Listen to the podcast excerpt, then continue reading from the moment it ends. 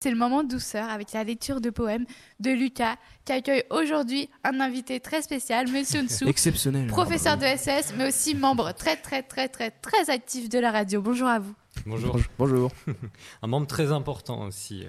Donc on se retrouve euh, pour une dernière soirée euh, avec, euh, avec tout le monde aujourd'hui.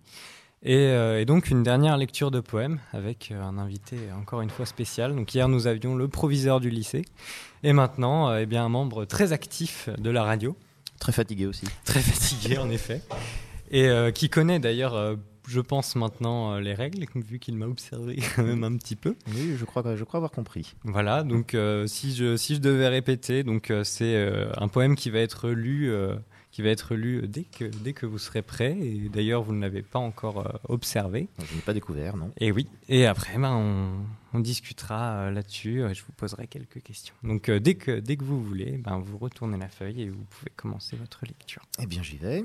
Un poème très court. Alors, poème du jeudi, c'est son nom. Et oui, Très original. toujours.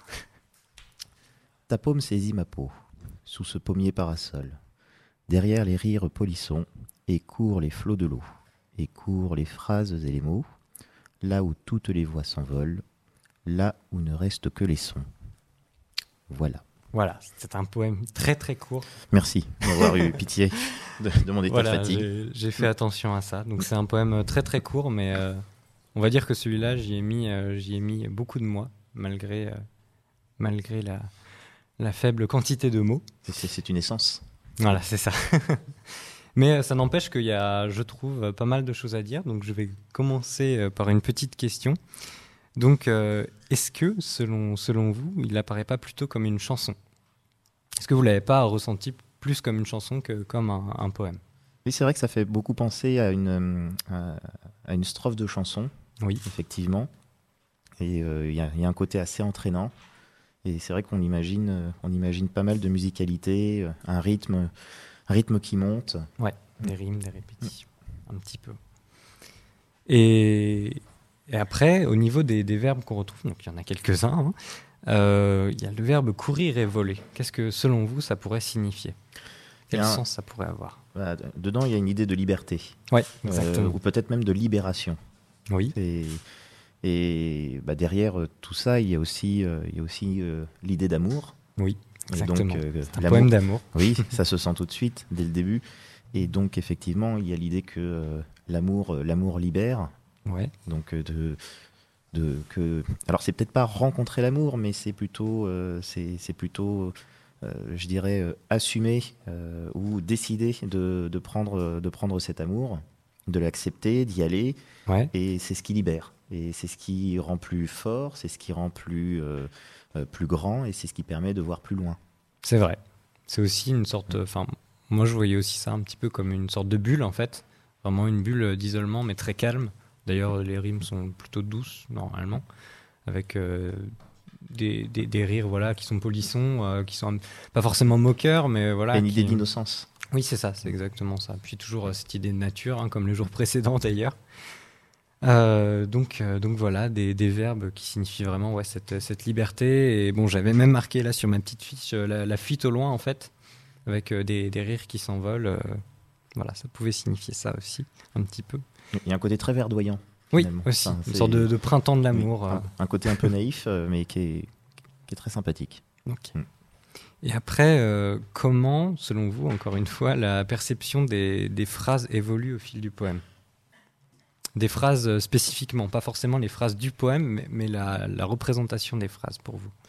Enfin, il y a un côté. euh, Enfin, je ne sais pas si je vais bien répondre à la question, mais euh, il y a un Toutes les côté. réponses sont bonnes. Il y a un côté très, euh, très physique et charnel au départ.